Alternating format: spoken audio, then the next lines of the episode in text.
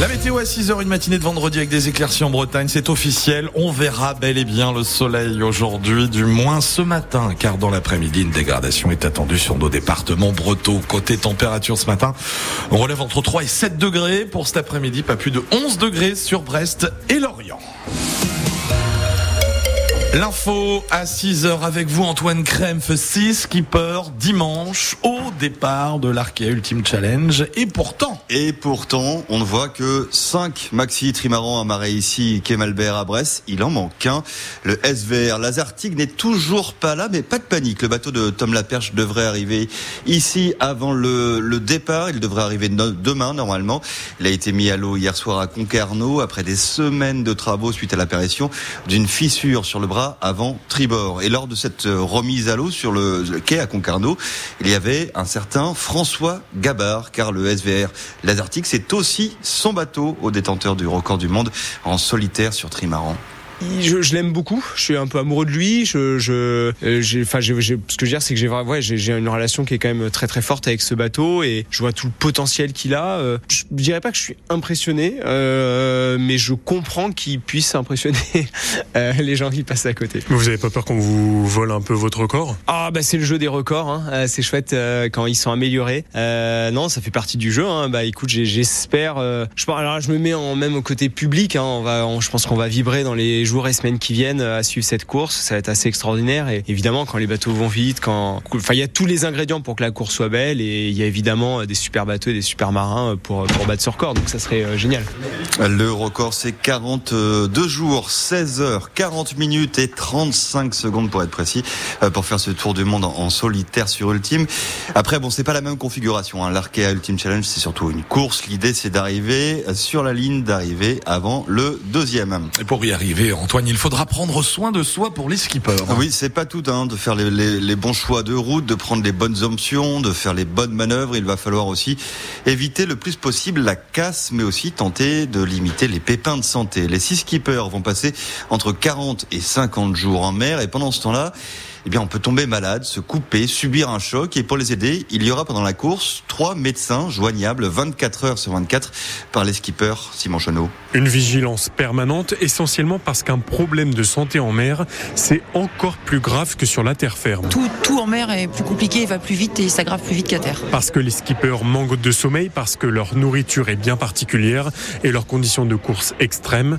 Laure Jacolo est la médecin référente de la course. Ils vont passer dans différentes conditions climatiques qui génèrent des pathologies différentes et des troubles de la vigilance et du sommeil qui vont les exposer à plus de traumatologies. Et aussi parce que leurs bateaux vont toujours plus vite, ce qui augmente nécessairement les risques. Type euh, traumatisme crânien ou commotion cérébrale. Il y a aussi les problèmes digestifs ou le risque de voir évoluer un virus. Salut, salut. Et ben voilà, c'est assez dur. Le skipper Antoine Cornic a contracté la dingue avant de prendre le départ de la course retour à la base. Je peux pas Il y a donc des risques, ça les skippers le savent bien, mais pour en prendre le moins, ils font des stages de survie. Poser des agrafes, euh, se mettre une attelle ou euh, quoi, bah oui, même on passera outre la douleur, ça sera pas drôle. Ici, dans un reportage de France 3 Iroise, le skipper Armel Lecléache apprend à nettoyer et refermer une plaie. Mais on sait que ce sera ça qui nous permettra de survivre. Tout est plus risqué quand on manque de sommeil. Les skippers dorment entre 4 et 8 heures par jour, souvent par petites tranches de 30 minutes.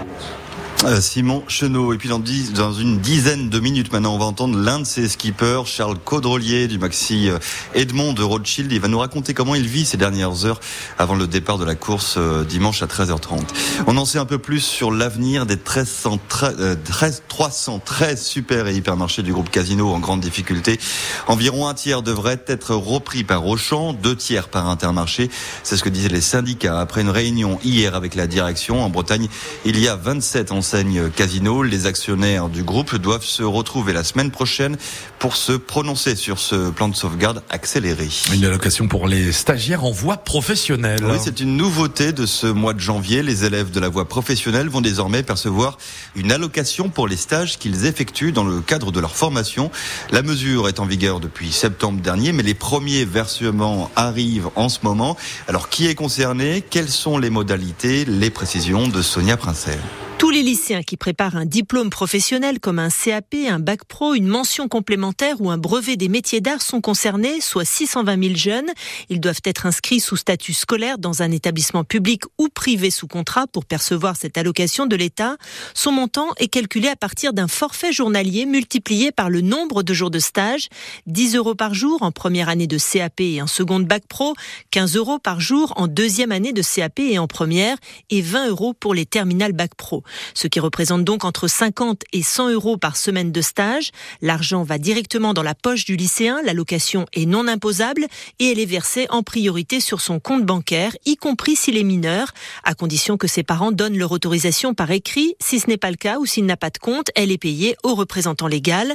La mesure est rétroactive pour tous les stages depuis la rentrée 2023.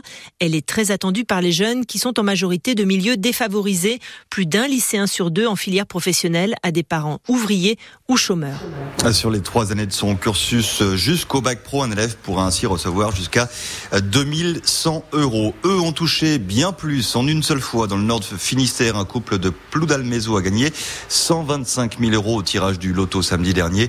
Et pour être sûr qu'ils soient en, en sécurité, ils ont mis à l'abri leur ticket dans une cocotte minute. Leur idée avec tout cet argent, c'est notamment de refaire le jardin et de partir en voyage. Un incendie chez Renault Trucks à Saint-Évarzec au sud de Quimper. Hier soir, trois camions brûlés, deux autres touchés par les flammes. Les pompiers ont réussi à maîtriser l'incendie avant qu'il ne se propage à un bâtiment voisin. Il s'oppose à la bénédiction des couples homosexuels. Dix évêques de l'Ouest, dont les évêques de diocèse de Quimper, Rennes et Saint-Brieuc-Vannes, ont publié un texte en ce sens pour ne pas, je cite, créer de la confusion ou du scandale. Le Vatican a pourtant autorisé cette bénédiction au mois de décembre. La famille Delon se déchire. Alain Delon a annoncé porter plainte contre son fils Anthony. Ça fait suite à une interview dans laquelle ce dernier dénonce l'état de santé déclinant de la star de 88 ans et l'emprise de sa demi-sœur Anouchka. Selon son avocat, Alain Delon est extrêmement choqué du déballage médiatique orchestré par son fils Anthony. Et puis le RC Van retrouve la compétition en Pro DD de rugby, battu trois fois d'affilée avant la trêve, mais toujours leader du classement avec un point de plus sur son prochain poursuivant. Le RCV accueille Soyo Angoulême, 13e coup d'envoi à 19h30 à la Rabine.